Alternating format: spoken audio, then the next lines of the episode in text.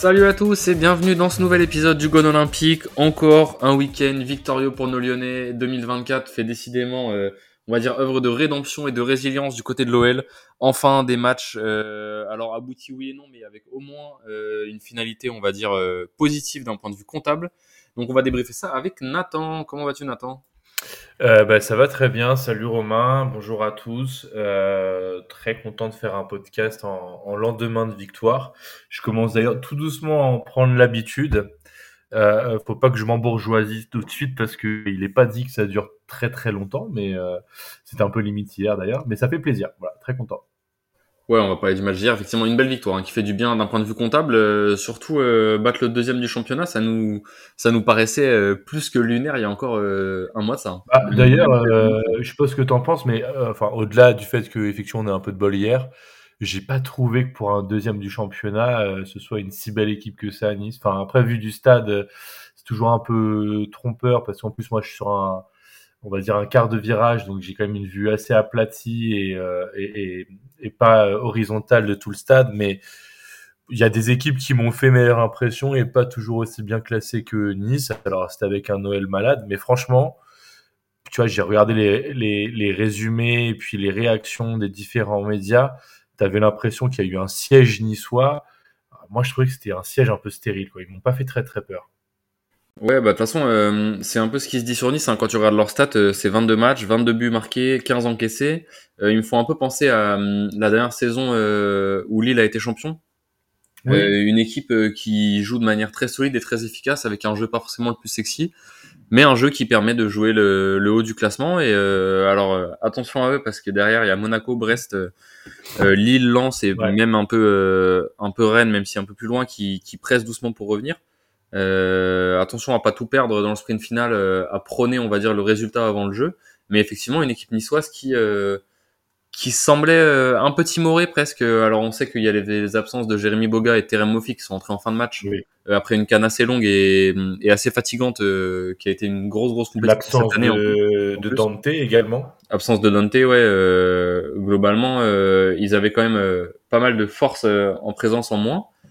Euh, après, attention, euh, attention quand même à, à, à leur fin de saison. Mais bon, on va, on va surtout parler du bon résultat de l'OL.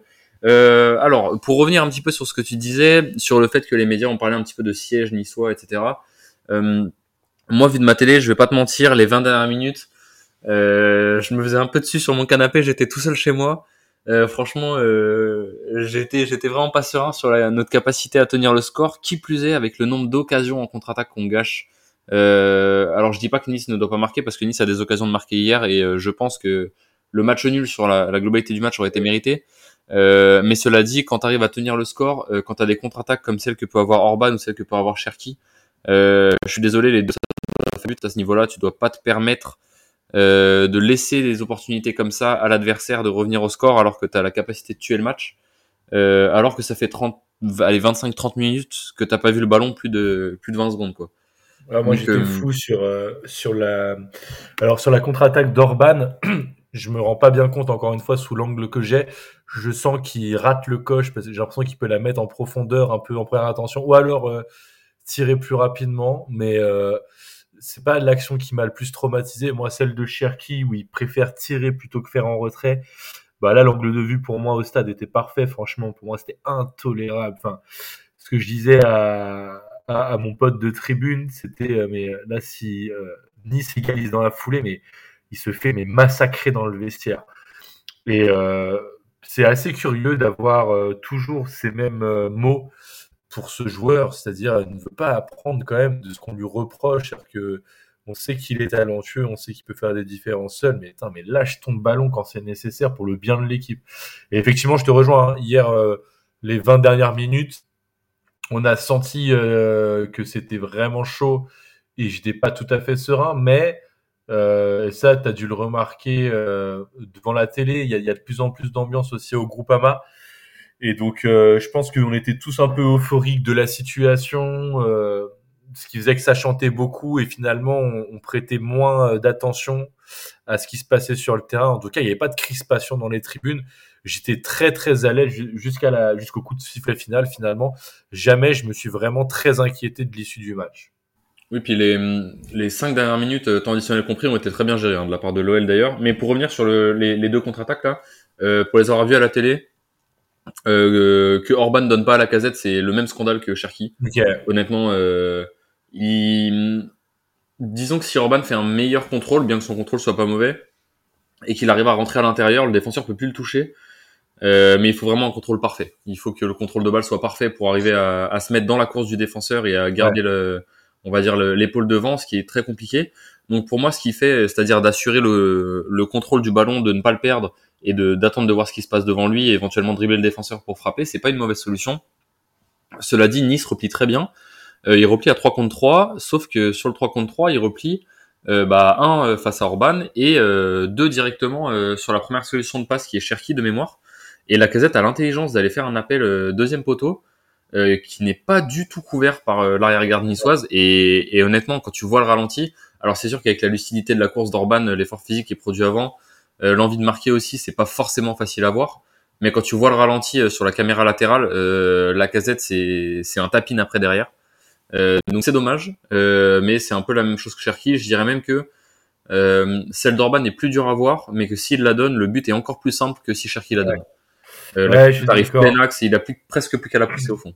C'est vrai que l'action de Cherki, bon, il y a la passe qui est à faire et puis euh, on ne sait pas si euh, finalement elle serait vraiment réussie, mais la prise de décision de Cherki dans une situation qui, selon moi, va moins vite parce qu'en fait, Cherki est dans une situation où il fixe son défenseur et il fixe le gardien, donc c'est pas, il, n'est pas à haute intensité en bout de course. Il est de la situation, je suis d'accord il peut pas avoir deux hier dans cette situation. Le jeu impose à ce qu'il la passe et, c'était une évidence pour tout le stade. Donc c'est en ça où il, moi il m'a rendu vraiment dingue. Je me suis arraché les cheveux, mais bon, j'entends que on a mal géré les contres. Ce qui veut bien dire aussi quelque chose, c'est que ce match qui, euh, dans son récit euh, après le coup de sifflet final par les médias traditionnels, qui nous disaient qu'en gros, euh, alors il y avait deux débats, il y avait le siège et puis il y avait aussi les pseudo scandales d'arbitrage moi, je suis pas tout à fait d'accord avec ça, mais bon, ma foi, pourquoi pas? C'est vrai qu'il a été plutôt clément la mi-turpin hier, une fois n'est pas coutume. Euh, je trouve que euh, il y y a quand même des occasions avant même la fin du match pour se mettre à l'abri ou aborder euh, le match plus sereinement. Il y a une sorte de face à face avorté parce qu'il y a un très bon retour de Bard sur Nuama et puis tu as une très très belle action de un double 1-2, je crois, entre Mangala, si je dis pas de bêtises, et Cacré, qui est vraiment pas loin d'aboutir sur un jeu. Niles euh, de mémoire, avec Cacré. Ok. Et, euh, et tu vois, typiquement, si tu es à 2-0, tu peux imaginer que tu abordes aussi le match différemment. Moi, je l'ai bien aimé ce match. Alors, pas euh, en totalité, parce que le contenu était parfois un peu décevant. Mais euh, il y a eu des temps forts pour les deux, les deux équipes. Et je trouve qu'il y a un truc qui est intéressant pour l'Olympique lyonnais, c'est que dans les temps forts adverses, ils sont quand même plus en maîtrise et moins euh, dans l'inquiétude constante de se prendre un but. Euh, et preuve de tout ça, c'est, tu vois, par exemple, hier, j'ai trouvé que euh, Lopez, en tout cas, vu du stade, a, a, démontré une sérénité que je ne lui avais jamais vue cette saison. Et pareil pour cette défense centrale. C'était vraiment agréable à observer. Savoir le dire, parce que moi, j'ai envoyé un message dans la conversation sur le, sur le centre de Mohamed Ali Chaud, qui finit sur le poteau où Lopez est complètement aux fraises. Il est, il, avait, il avait le placement de Lopez qu'il a depuis le début de saison, super mal placé. C'était une catastrophe. Je me suis dit putain, c'est mort. Il va encore nous pondre une daube. Et euh, il faut savoir lui tomber dessus quand c'est catastrophique, ce qui était le cas sur cette action euh, de par son placement et son anticipation. Mais il faut aussi savoir le dire. Derrière, il fait probablement son meilleur match de la saison.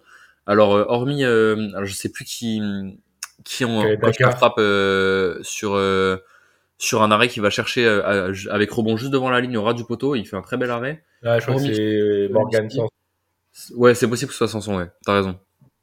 Hormis celui-ci, il n'y a aucun arrêt qui est difficile, mais tous les arrêts ont été sereins et surtout ont été captés.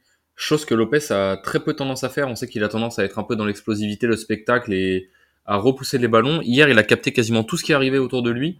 Et mine de rien, quand t'es défenseur central, avoir un gardien qui garde les ballons derrière, ben, ça t'amène une certaine sérénité. Et franchement, chapeau à lui, c'était très mal parti. Et, euh, il a su se rattraper et faire probablement euh, la meilleure partie de, sa saison. Ouais, c'était un match vraiment complet et euh, au-delà des parades qui, je te rejoins, hein, étaient vraiment propres.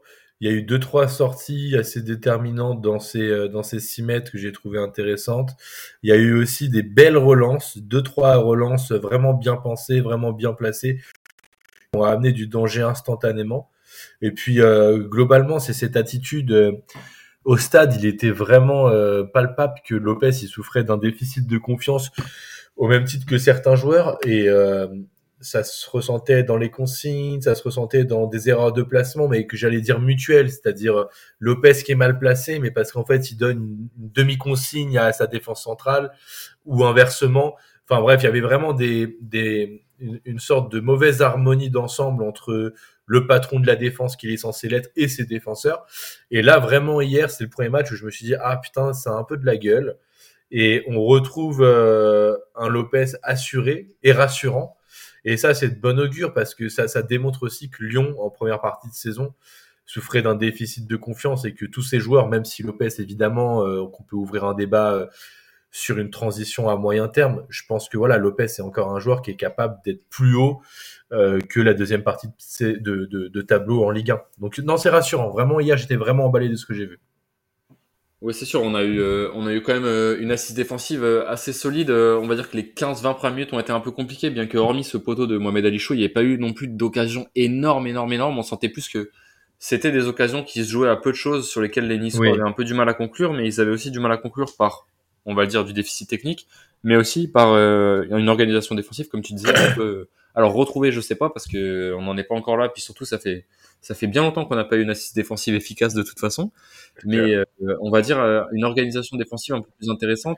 Euh, je sais pas trop ce que ça donnait au stade, mais on se rendait bien compte à la télé sur les plans larges de l'organisation défensive, c'est-à-dire d'un Matic notamment qui n'était pas du tout au marquage euh, dans la majorité des actions défensives, mais qui était plutôt dans la couverture d'espace.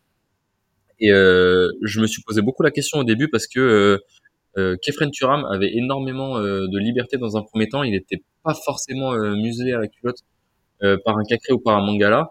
Et Kefren Turam, moi personnellement, c'est un joueur que j'adore, que je trouve très sous-coté, bien qu'il soit encore relativement jeune. c'est un joueur qui, pour moi, balle au pied, est capable de casser des lignes en portant la balle et en étant globalement assez lucide.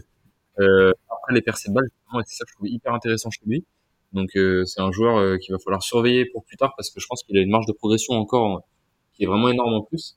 Et euh, en fait cette couverture d'espace par Matic m'a un peu inquiété de par justement le la présence de Kefren Turam parce qu'un Morgan Sanson par exemple m'inquiète beaucoup moins dans un registre où on le laisse un petit peu plus libre parce qu'on sait que c'est un joueur qui va faire moins mal même s'il mm. a l'espace devant lui alors qu'un Kefren Turam avec de l'espace c'est un joueur qui est hyper dangereux donc ça m'a un peu inquiété mais euh, il faut il faut savoir rendre à César ce qui appartient à César. C'était plutôt intelligent parce que les, les quelques percées qu'a fait Thuram et qui ont pu être dangereuses en fait ont été vite muselées par euh, un secteur défensif central euh, très bien fermé proche de notre but.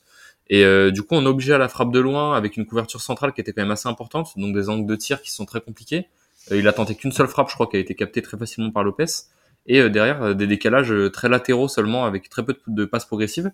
Donc j'ai trouvé cette organisation défensive euh, plus de zone qu'en homme à homme euh, assez intéressante. j'ai trouvé que pour parler de Matic, que ça n'a pas été son meilleur match depuis qu'il est arrivé à Lyon. Euh, je suis encore une, encore une fois, j'ai vu des réactions un peu à rebours de ce que je suis en train de dire euh, sur les réseaux sociaux ou, ou, dans les médias. Enfin, tout le monde disait encore un match taille patron. Moi, hier, il m'a pas forcément transcendé. Et au contraire, j'ai trouvé qu'il avait souffert de la comparaison avec Mangala, qui pour le coup j'ai vraiment trouvé ce joueur euh, intéressant, très en jambes, souvent euh, à des endroits clés au niveau de la récupération et avec une qualité de passe qui, est vraiment, vraiment très intéressante. Et, ça, quelque part, euh, c'est pas pour tomber sur Matic. Hein. Moi, je suis d'accord pour dire que contre Marseille, c'était un match assez exceptionnel. Et puis les autres qui ont suivi aussi, il a pu être rassurant.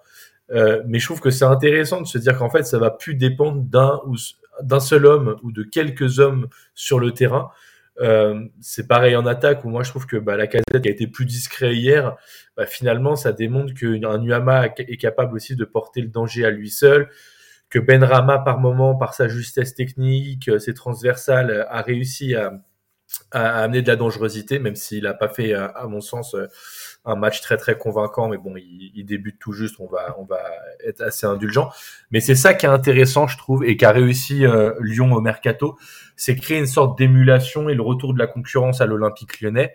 C'est-à-dire que même à Matic, moi hier, je me suis dit euh, à la mi-temps et puis à, à, la, à la, reprise du, de la seconde manche que c'est peut-être lui au milieu de terrain qui allait sortir rapidement. Bon, ça n'a pas été le cas, je crois qu'il a fait en plus tout le match, mais moi je le trouvais vraiment peu en jambes. Et quelque part, c'est pas grave, mais je trouve qu'on a une profondeur de banc, on a des hommes qui sont capables de euh, changer pour le même poste, c'est-à-dire pour garder un peu le même rôle dans l'équipe, et en même temps, on a des gens qui peuvent rentrer et faire évoluer tout le système de l'équipe et s'adapter aux aléas d'un match. Et, alors peut-être que ça arrive tard parce que Pierre Sage fait, à mon sens, des, des changements sur le tard, mais je trouve qu'on a une panoplie tactique désormais qui est possible qu'on n'avait pas avant, et ça c'est une super arme pour le maintien. Ouais, je suis assez d'accord avec toi. Pardon, mon micro était mute et il n'arrivait pas à se réactiver. Euh, ouais, je suis assez d'accord avec toi. Globalement, pour le maintien, c'est super bien. Euh, maintenant, la question étant, euh, avec ce qu'on voit, alors attention, on va pas s'emballer. On va pas commencer à être dithyrambique et à parler d'Europe. Mais est-ce que, à ton avis, bien que mathématiquement parlant, évidemment, on en soit encore très très loin, est-ce que pour toi, le maintien, de par ce qu'on voit dans le jeu, il est assuré euh, tant que l'OL garde garde cette lignée, euh, même si évidemment on va on va forcément faire face à des revers, des mauvaises performances parce que le match d'hier est encore globalement une performance plus que moyenne euh, malgré la victoire. Mais est-ce que de ce que tu vois avec les recrues qu'on a, on, on, peut considérer presque que le maintien est est acquis dans le sens où on a quand même une équipe qui qui a surtout en termes de mentalité plus qu'en termes de qualité euh, mmh. a l'air d'avoir enfin pris la mesure de de la merde dans laquelle elle s'était enfoncée, entre guillemets. Je suis, euh, oui, je suis d'accord avec toi. C'est plus la, l'état d'esprit qui est à louer que les compétences techniques, même si à mon avis, en termes de compétences techniques, avec de la confiance, tu es capable de faire beaucoup mieux. Et en tout cas, c'est sûr que tu es euh, largement supérieur aux équipes qui te précèdent. Mais euh, pour répondre à ta question, moi, j'ai envie de dire que oui. Je pense que la mission maintien euh, va bientôt arriver à, à, son terme. Euh, puisque euh, je dirais qu'on a six points d'avance sur le barragiste, c'est pas énorme, mais c'est c'est pas les mêmes six points euh, que tu peux avoir d'avance, par exemple quand tu es troisième et que tu es collé par et suivi par le quatrième. Tu sais qu'en haut ça carbure, ça prend des points et donc six points ça peut vite se réduire et donc ce match-là est pas si confortable. Autant en bas, quand tu vois que là on a fait un run assez exceptionnel depuis l'arrivée de Pierre Sage je crois que toute compétition confondue, on est à, à 9 victoires sur 11 matchs. Donc en Ligue 1, ça, tu, on doit enlever peut-être deux, deux victoires. Donc on en a, on en a 6 ou 7. Enfin, c'est énormissime et on n'est qu'à 25 points. Ça démontre la lenteur euh, de l'acquisition des points pour les équipes de bas de tableau, dont on fait encore partie, hein, il faut évidemment le dire. Mais je pense que voilà, 6 points, c'est un monde, c'est un vrai fossé. Alors on verra les résultats de ce week-end, mais si on finit euh, le week-end avec euh, Lorient qui reste à 6 points de nous, j'ai quand même du mal à imaginer qu'ils puissent nous rattraper, d'autant plus qu'on a fait l'acquisition de ces points et du coup de ce matelas assez confortable contre des grosses équipes du championnat, en tout cas supposément grosses. Et j'ai quand même bon espoir de me dire que quand tu arrives à battre Marseille à la maison, Montpellier à la Mosson, qui est jamais un déplacement euh, très facile, en tout cas pour l'Olympique lyonnais. J'ai pas en tête des, si quelques-uns, mais c'est plutôt des épiphénomènes. Globalement, tu te casses les dents à la Mosson. Euh, d'autant plus quand c'est un match euh, en fin d'après-midi. Quand tu bats Nice à la maison, que tu bats en plus Lille entre-temps en Coupe de France, j'ai quand même le sentiment que quand tu vas jouer contre tes vis-à-vis directs, tu es censé quand même leur tenir la dragée haute voire être largement supérieur. Et donc moi, ce que j'encourage l'Olympique Lyonnais à faire, c'est très vite me donner raison, pas pour, euh, pas par concours euh, et souci d'orgueil, mais simplement pour se donner la, la, la, possibilité de complètement s'investir dans la Coupe de France d'un point de vue mental et physique, c'est-à-dire ne plus être happé par l'enjeu prioritaire qui est évidemment le maintien, mais de pouvoir se donner pourquoi pas une épopée en Coupe de France, pourquoi pas une finale. Et très honnêtement, Romain, je sais pas ce que tu en penses, mais si on se maintient et qu'on finit dans le ventre mou de la Ligue 1, mais qu'à côté de ça, on a une finale au Stade de France, je dis même pas de la gagner, hein, mais juste, euh, ce sera pas au Stade de France d'ailleurs, mais une finale en Coupe de France, euh, waouh, wow, franchement, euh, il y a trois mois de ça, mais je signais instantanément. Ah oui, c'est sûr. Euh, c'est sûr que la possibilité directe de jouer un titre, alors je, je rentre pas le fait de jouer la Coupe de France comme une possibilité de jouer un titre parce que pour moi euh, c'est une compétition qui est extrêmement difficile et même atteindre les demi-finales pour moi t'es pas encore dans la constitution de jouer un titre parce que euh, ça reste deux matchs très difficiles quelles que soient les équipes que tu croises. Maintenant aller jouer une finale de Coupe de France, c'est-à-dire une possibilité de titre, chose qui n'a pas été faite depuis 12 ans et la possibilité en plus d'une qualification européenne inespérée par le championnat c'est quand même une sacrée occasion. Alors oui, ça serait bien de se mettre à l'abri le plus vite possible. Et pour se mettre à l'abri, eh ben il y a pas grand chose de mieux que le championnat pour euh, se simplifier la vie, parce que sur les quatre prochains matchs, on va à Metz, euh, on va à Lorient, on va à Toulouse, et entre temps, on reçoit Lens. Bon bah voilà, euh, tu, gagnes les, tu, gagnes les, deux prochains matchs, Romain. Euh, T'es maintenu. Ça reste trois déplacements, donc dans, dans l'ordre. Hein, on, on, va à Metz sur le prochain match. ensuite, il y a une petite intermède contre Strasbourg en Coupe de France. Euh, derrière, on reçoit Lens de nouveau avant d'aller à Lorient et puis d'aller à Toulouse. Euh, alors ça fait trois déplacements face à Metz, Lorient et Toulouse. Donc évidemment c'est pas des matchs à la maison et on sait que les matchs pas à la maison c'est pas forcément les matchs les plus simples euh, pour l'OL cette année. Mais ça reste trois matchs. Si tu les gagnes, euh, c'est quand même des concurrents directs à la descente. Tu prends 9 points. On va dire que le championnat est presque réglé. Entre temps tu reçois Lens en plus et on voit quand même qu'on est beaucoup plus efficace à la maison ces derniers temps. Euh, on est quasiment intraitable au Groupama Stadium euh, depuis le début de l'année 2024, voire intraitable. Et on sait que dans sa globalité, l'OL a toujours été plus fort à domicile. Euh, on est une équipe qui est censée être très costaud à la maison. Et on en parlait dans le podcast de la semaine dernière avec Kylian sur le fait que le maintien allait passer par la solidité à la maison. Si on part de ce principe-là et que sur les quatre prochains matchs, Metz, Lens, Lorient, Toulouse, euh, on arrive à prendre une dizaine de points euh, ou même 12 points sur, euh, sur les 12 possibles, on sera quand même pas trop mal. Et à mon avis, il y a de quoi derrière se concentrer sur la Coupe de France, si tant est que on se qualifie face à Strasbourg dans 10 jours. Oui, tu as raison, rien n'est encore fait et c'est très hypothétique. On reste une équipe malade et dans tous les cas, dans le contexte de cette saison, il faut pas euh, vendre du rêve aux gens. L'objectif, c'est évidemment de se maintenir. Maintenant, il peut y avoir un concours de circonstances, et c'est un concours de circonstances qui commence à devenir une hypothèse crédible, euh, dans lequel on pourrait éventuellement être maintenu d'ici à la mi-mars. Enfin, maintenu pas mathématiquement, mais factuellement, ce serait difficile d'envisager autre chose et euh, pourquoi pas être encore en vie en Coupe de France. Et c'est vrai que moi, l'excitation de supporter que j'ai se situe euh, non pas sur la course au maintien. Pour moi, c'est pas de l'excitation. J'ai juste envie que très rapidement, je puisse oublier cette période de l'histoire récente de mon club et de me dire euh, c'est bon, on s'est sauvé les miches, on se projettera positivement sur la prochaine saison. Mais je pense que je peux triper en tant que supporter avec une épopée en Coupe de France. Épopée d'ailleurs, si je me permets euh, la comparaison avec la saison dernière, qui je trouve, euh, on, on, on, l'a pas eu de manière très aboutie l'année dernière. C'est-à-dire qu'on a eu, eu un parcours euh, difficile, puis abordable en la qualité du déplacement à Nantes.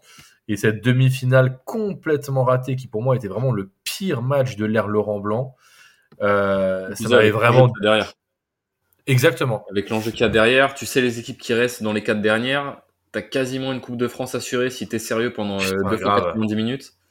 Euh, je suis assez d'accord avec toi là-dessus. J'avais été dégoûté et là je me dis on a une revanche à prendre par rapport à cette Coupe de France de l'année dernière. Ouais, c'est même plus qu'une revanche parce que parce que pour moi c'est c'est même euh, une revanche contre eux-mêmes entre guillemets qu'ils doivent prendre parce qu'ils doivent ils doivent se prouver à eux-mêmes que que la Coupe de France pas gagnée la saison dernière. Alors je dis pas que c'est une coupe qui a été gagnée d'avance, hein, parce que quand la coupe commence, tout le monde est là. Maintenant, quand tu vois le contexte, euh, t'as plus Paris, t'as plus Marseille, t'as plus grand monde. Euh, t'es rendu en demi-finale, il reste Nantes et Toulouse. Alors je suis désolé, hein, mais avec tout le respect que j'ai pour Nantes et Toulouse, qui plus est Toulouse l'année dernière, ça jouait quand même un petit peu mieux que cette année et Nantes aussi. Euh, globalement, c'est quand même deux matchs quand t'es l'Olympique Lyonnais qui doivent être plus qu'abordables. Euh, une finale en terrain neutre où tu es sûr que tu as la moitié du stade des Lyonnais qui vont venir, euh, tu vas pas être dans un stade où euh, tu vas avoir la moitié de l'équipe, la moitié du stade plus un tiers pour Toulouse. C'est des matchs que tu dois gagner absolument. Tu sais que les supporters seront au rendez-vous, tu sais que tu leur dois ça parce que parce que ta saison est encore une fois pas bonne. Et, euh, et voilà, donc j'espère que cette année, ça va passer par là. Attention par contre à pas faire l'amalgame entre se maintenir et ensuite tout donner sur la Coupe de France. Pour moi, euh, comme tu disais, on en parlait la semaine dernière aussi avec, avec euh, Kylian. Euh, ça serait bien que mi-mars euh, ce soit réglé, euh, cette histoire de maintien ou quasiment quoi à la trêve internationale que ça soit quasiment réglé et que derrière on puisse se concentrer sur la Coupe de France. Oui, mais attention, pour moi, des bonnes performances en Coupe de France vont passer par une continuité d'enchaînement en championnat. Oui. parce que des matchs bradés en championnat pour garder de l'énergie, euh, ne suffiront pas à être préparés le jour J pour un match de 90 minutes avec qui plus est pas de prolongation. Euh, même contre Strasbourg, pour moi, la victoire contre Strasbourg à la maison passe par un très bon match à Metz euh, la semaine prochaine. Ouais, tu totalement raison là-dessus. Et puis la dynamique actuelle le prouve, c'est que la victoire entraîne la victoire et euh, il faut engranger de la confiance. Et donc, si ta série euh, ne discontinue pas, euh, tu aborderas tous les matchs qui te restent cette saison avec euh, non plus la boule au ventre, mais euh, l'envie d'en découdre. Et moi, ce que j'appelle de mes voeux, c'est vraiment un Olympique lyonnais qui aborde ces confrontations en Coupe de France ou en Ligue 1 avec cette envie de tout arracher, avec cet état d'esprit dont tu faisais écho à Romain juste avant en disant que c'est quand même ça notre atout principal, et je suis complètement d'accord. Mais moi, je pense que même si je me détache de mon rôle de supporter et que je me projette euh, dans euh, la peau d'un joueur, je pense que ce qui est excitant, c'est de se dire putain, mais en fait, il y a un monde, il y a euh, une porte de sortie de cette saison catastrophique qui peut être une porte de sortie par le haut. potentiellement, je suis plus si loin de gagner un titre, mais t'imagines le séisme que ce serait, gagner un titre dans une saison qui est la plus catastrophique de l'histoire récente de l'Olympique Lyonnais. En tout cas, je pense que de nos yeux, euh, Romain, euh, Kylian, moi, euh, enfin tous les gens du podcast, on n'a jamais vu une saison de ce type. Et bah potentiellement, tu es à, deux matchs, trois matchs de rendre cette saison historique par le haut en allant gagner un trophée que tu as pu gagner depuis 2012. Ce serait hallucinant. Ouais, complètement. Il faut, il faut absolument espérer ça. Ça serait, ça donnerait une fin de championnat exceptionnelle. Euh, qui plus est, qu'est-ce qui est possible d'aller chercher en championnat euh, derrière? Alors effectivement, on va pas commencer à aller parler d'Europe en championnat, mais il y a quand même des belles rencontres qui arrivent. Donc euh, on sait que quand ça joue bien à Lyon, il y a des belles soirées au stade avec des supporters en pleine forme. Ça chante, ça crie. C'est quand même des belles soirées. Enfin moi, même s'il n'y a pas grand-chose à jouer entre guillemets d'un point de vue remonté au championnat, parce qu'on est quand même très loin, on va être, on va être objectif. Avec un match d'avance, on est encore à 10 points de la première place qualificative en Europe. Donc ça me paraît euh, quand même plus que compliqué d'aller d'aller la chercher, bien qu'il reste, euh, euh, que je dise pas de bêtises, on est à 22 matchs sur 34, donc il reste 12 matchs. aller récupérer 10 points sur 6 ou 7 équipes en 12 matchs. Vu le rythme qu'on a globalement, on va, on va s'enterrer ça tout de suite. Il faudrait un, un, cataclysme du championnat pour que ça arrive. mais par contre, des belles soirées à domicile avec, on va dire, ce petit stress du début de match euh, qu'on a dès le début de la journée, euh, quand le dimanche il arrive, euh, dimanche matin, on se fait son petit son petit brunch tranquille, on se mange son petit repas du midi en attendant impatiemment d'aller au stade. on va boire une bière à 17h au stade parce qu'on n'est pas capable d'attendre 21h. Il y a plein de choses qui font que ces sentiments-là d'avant d'avant match important, quand c'est ou quand c'est à l'extérieur et qu'on peut pas faire le déplacement, aller voir le match au bar avec des potes ou en famille à la maison, c'est ces sentiments d'impatience. Moi, je me rappelle quand j'étais plus jeune que j'allais pas encore au stade. Euh, les matchs à l'extérieur euh, ou même de temps en temps à domicile où t'es chez toi, t'attends devant la télé, euh, t'allumes des émissions de foot que tu veux même pas regarder à 18h parce que juste c'est du foot et t'attends qu'une chose, c'est que ton match de 21h commence contre Monaco, contre Lens, contre Paris, contre Marseille, peu importe. Euh, et ben on les attendait plus tellement parce qu'on on avait peur cette année quand ces matchs arrivaient de prendre une fessée et de passer, on va dire pour des cons et d'être un peu ridicule. Euh, c'est plus forcément le cas dans la mentalité euh, de par ce que nous prouvent les joueurs. Et euh, moi, j'ai envie de revivre ces soirées, même si elles n'ont pas d'intérêt propre d'un point de vue comptable. Euh, c'est un sentiment d'amour pour notre club et d'attente des grands rendez-vous qui me manquent et qui, je l'espère, euh, va pouvoir renaître sur cette deuxième moitié de saison en championnat pour nous porter jusqu'à une victoire en Coupe de France. Ah tu as complètement raison et je me permets d'appuyer sur ce que tu dis. Je pense que le, le challenge que doit imposer le board lyonnais à cette équipe, c'est de reconquérir les cœurs. Et ils sont en train de le faire. L'idée, c'est de créer cette dynamique euh, qui va euh, inciter tout le monde, d'une part, à se réabonner la, saison prochaine, d'une part, d'autre part, à aller au stade euh, quand je pense au, grand public, mais de remplir ce stade. Voilà, créer les conditions de ta réussite prochaine. Et comme tu le disais, ça va passer par de la continuité. Et je pense que cette continuité, on est dedans. Alors euh, oui, quand on dit continuité, ça veut pas dire qu'on va gagner euh, les euh, la dizaine de matchs qui nous restent, mais ça veut dire que dans l'état d'esprit, ça veut dire que dans les messages, ça veut dire que dans les les les scènes de joie quand il y en aura ou dans les scènes de solidarité quand il y aura des défaites, eh bien il puisse y avoir de, de la constante. Et moi là, je pense que Pierre Sage, mais plus globalement, j'ai l'impression que vraiment euh, toutes les strates, on va dire dirigeantes du club, ont, réussi à amener cette confiance et cette stabilité nécessaire au succès de demain. Et moi, je pense que, que, que c'est ça l'enjeu de la fin de saison, c'est se maintenir et puis avant toute chose, euh, créer une dynamique qui donne envie de s'attacher à cette équipe et, et de et d'être attentif à ce qui se passera l'année prochaine.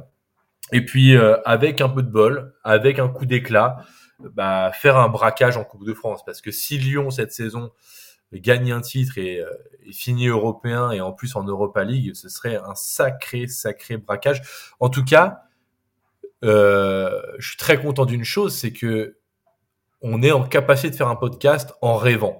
Et peut-être que rien ne se produira de ce qu'on dit, mais au moins aujourd'hui, le 17 février, Romain, on a re le droit de rêver et de et de s'emballer pour notre club. Et très honnêtement, ça fait un bien fou parce que on l'a pas fait une seule fois depuis le début de l'année. Ah bah ça manquait très clairement. Hein. Franchement, euh, il était temps, il était temps qu'on rêve et surtout que, on va dire, c'est quelque chose de très bête qu'on ait hâte d'être à la semaine prochaine. Euh, J'ai envie de voir les matchs. C'est ça. On là, là, on est vendredi. Le prochain match est vendredi prochain. Euh, là, c'est long quoi c'est long. On a joué, euh, on a joué certains week-ends où on jouait le dimanche, puis la semaine d'après le vendredi. Euh, le match arrivait presque trop vite. On se disait putain, on va encore se les farcir. Euh, ça va encore être une soirée terrible devant la télé où on va aller se coucher énervé parce que ils ont pris une fessée et qu'on n'a encore pas vu euh, la moindre once de jeu footballistique pendant les 90 minutes de match. Et derrière, on va dire qu'on n'a pas, on n'a plus cette envie d'attendre. on a envie d'être tout de suite au match suivant. On est content qu'il y ait des matchs de Coupe de France en milieu de semaine. On a vraiment hâte que que l'Olympique lyonnais revienne sur la pelouse. Euh, moi, tu vois, je suis content qu'on joue vendredi soir prochain parce que j'avais pas envie d'attendre jusqu'à dimanche. Franchement, euh, j'ai hâte que la semaine elle passe, la semaine de boulot, euh, et que vendredi soir, bah putain, ça soit la décompression de fin de semaine et on se mette devant le foot et, et on espère un, bon match de l'OL et une, victoire. Et, et ça, euh, franchement, ça manquait. On va dire que ça me manquait que l'OL me manque. Et c'était plus le cas depuis quelques temps. L'OL ne me manquait plus. Alors, L'OL nous manque euh, toujours un peu parce que forcément, euh, malgré les résultats, on reste des amoureux et ça nous empêchera pas d'aller au stade, ça nous empêchera pas de supporter et ça nous empêchera pas d'analyser tout ce qui se passe. Mais c'est sûr que euh, pour les gens qui sont aussi fans que nous, bah, mine de rien, moralement, sur notre vie de tous les jours, bah, ça joue aussi. Et, et, et on était presque triste de supporter ça parce qu'on, enfin moi personnellement, et je sais qu'on est plusieurs dans l'équipe à avoir ressenti ça, ça pouvait jouer sur notre morale du week-end, du début de semaine quand on jouait les dimanches soirs et qu'on prenait une fessée. C'est pas forcément super agréable.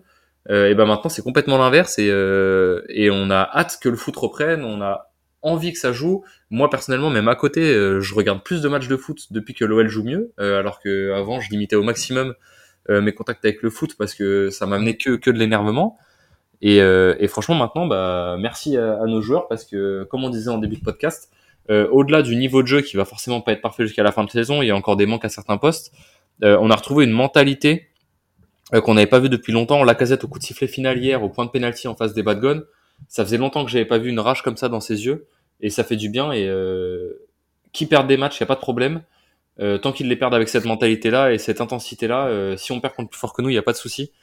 Mais, euh, mais je, veux, je veux voir ça tous les week-ends. Et, et même des défaites avec cette mentalité-là me donneront envie de rallumer la télé le, le week-end prochain ou de refaire mes 1000 km aller-retour de train dans le week-end pour aller au stade. ce sera un, un grand plaisir. Tu sais qu'il y a un joueur qui incarne pas mal là, ce que tu euh, évoques sur l'état d'esprit, c'est quand même Orban. Euh, et je, le zinzin. Je, je repartage dans le podcast le l'anecdote que je vous ai euh, que je vous ai partagé hier dans le, dans le groupe Facebook. Euh, moi, au stade, je suis vraiment situé à un poteau de corner quasiment, et c'est le poteau de corner où à la fin du match, euh, Lyon a occupé l'espace et a possédé le ballon pendant deux minutes. Et c'est euh, successivement euh, Orban qui harangue la foule, la casette qui se fait euh, un peu malmener au poteau de corner, puis Cherki qui entérine les, chances de Nice de revenir en provoquant le coup de sifflet final. Et, très honnêtement, ces deux minutes-là, où les joueurs ont rien lâché, où Orban en plus vraiment, enfin il est, il est fou furieux ce mec, il a un regard noir, enfin franchement il fait pas rire, et puis physiquement c'est un buffle hein, le mec. Euh, D'ailleurs Mangala aussi, je m'étais fait la, la, réflexion au stade, c'est il est très très très très costaud, très très très puissant, et euh, voilà Orban euh, a vraiment retourné le stade à lui tout seul en jetant un ballon juste au-delà des panneaux publicitaires et en regardant tout le monde avec des yeux noirs et en, en ordonnant à tout le monde de se lever, je peux te jurer que moi je me suis levé instantanément, tout le monde s'est levé, tout le monde a hurlé, et rien que pour ce petit moment de, de folie, mais folie complètement hors football, tout le monde était pris, tout le monde les suivait, et tu avais juste envie, c'est de partir à la guerre avec ces joueurs-là. Et, et c'est ça qu'on qu'on souhaite pour l'Olympique lyonnais, comme tu le disais, hier ils auraient perdu ce match, euh, je ne serais pas tombé des nues, j'aurais pas été tant surpris parce que ça aurait pu tourner en, en notre défaveur. Par contre, ça n'aurait rien enlevé à l'état d'esprit que j'ai pu voir hier. Et, et, ça, je pense que ce groupe l'a compris. Ils ont compris que il y a un minimum syndical à avoir, c'est l'état d'esprit. Après, tu peux avoir un jour sans au niveau du football. Tu peux avoir un jour sans au niveau de la réussite. Tu peux avoir un, un jour sans au niveau de l'arbitrage. Ça, ça, nous est déjà arrivé plus de fois qu'au Niçois, je pense, cette saison. Mais l'état d'esprit doit être une constante et c'est le trait d'union qui doit avoir entre chacun de nos joueurs. Et franchement, ça fait quelques matchs, notamment depuis euh, Pierre Sage et encore plus depuis 2024, où on le perçoit très nettement sur les matchs à l'extérieur et évidemment à domicile quand on est au stade. Et ça, c'est c'est vraiment une bouffée d'air frais. Et je pense que c'est ça qui va être, euh, pardon, on va dire le terreau de nos victoires futures et des bonnes saisons futures. C'est cet état d'esprit de vestiaire qu'on a retrouvé et qui depuis, je dirais, le départ de Memphis de paille, on n'avait jamais réussi à, à, combler et à obtenir. Ah ouais, complètement. Euh, depuis le départ de Memphis, on n'avait pas vu ça et, et, franchement, ça fait plaisir à voir.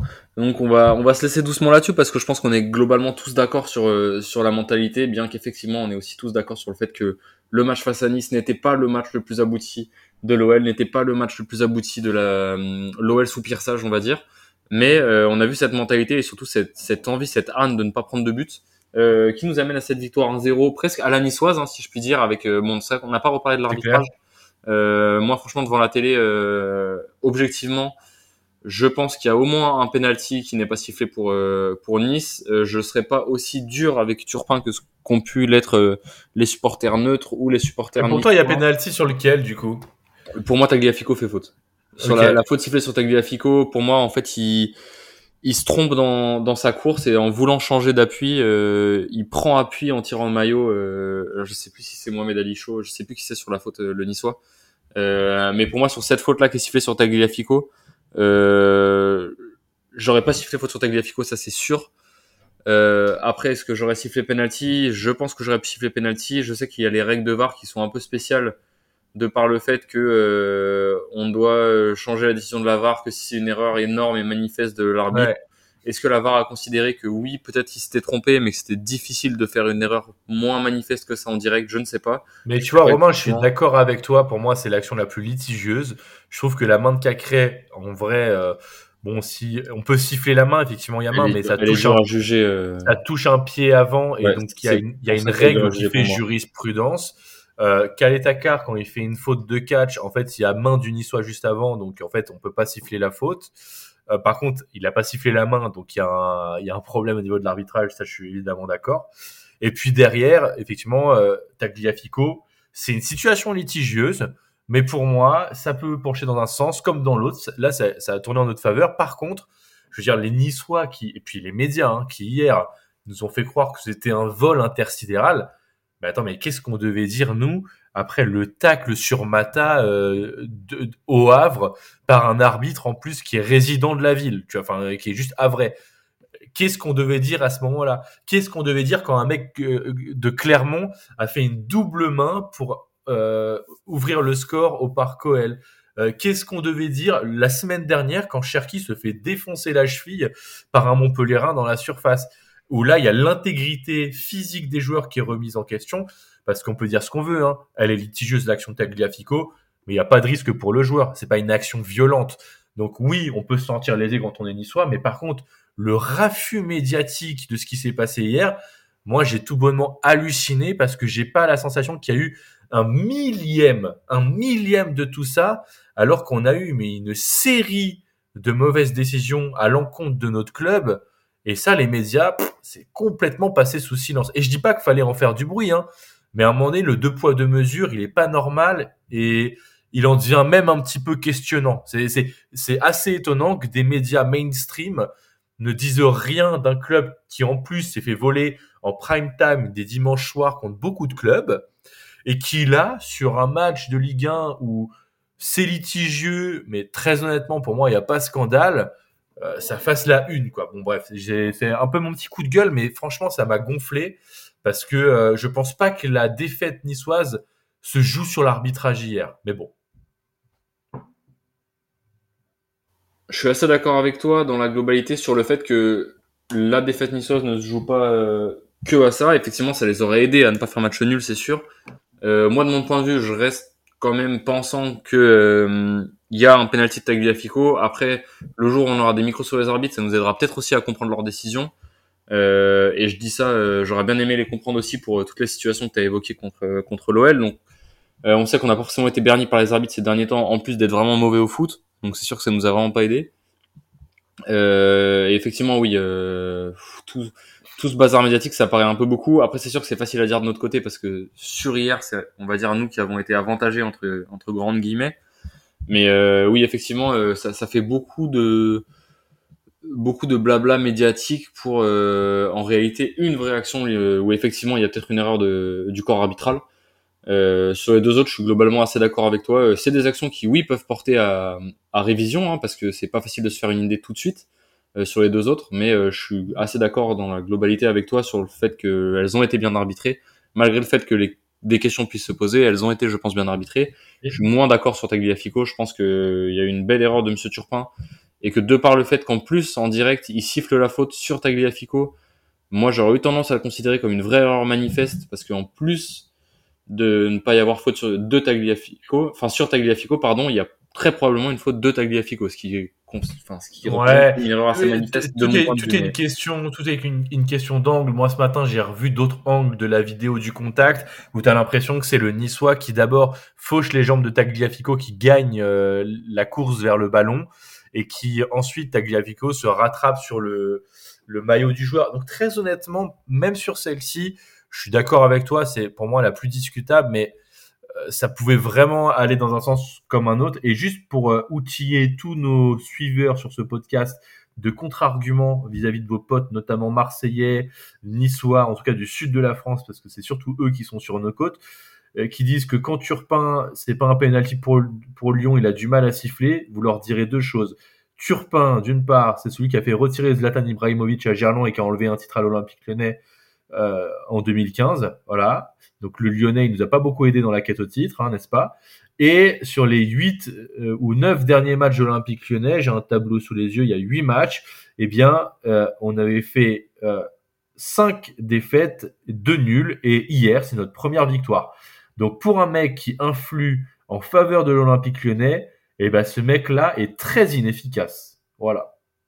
Ouais, je suis assez d'accord avec toi. Moi, j'ai un ou deux potes euh, parisiens, notamment, euh, qui me parlent beaucoup de Turpin. Je leur ai dit, écoutez, ce que je propose, c'est que euh, on fasse des soirées où tous les matchs de Turpin qui arbitrent Lyon, on se les fasse ensemble, et vous verrez que on en discutera en direct en même temps. Et là, vous pourrez plus me dire que Turpin nous. Et Romain, et Romain, j'ai même pour tes potes parisiens, tu pourras même leur dire que c'est lui qui avait sifflé penalty pour Neymar sur une faute de Neymar sur Malo Gusto.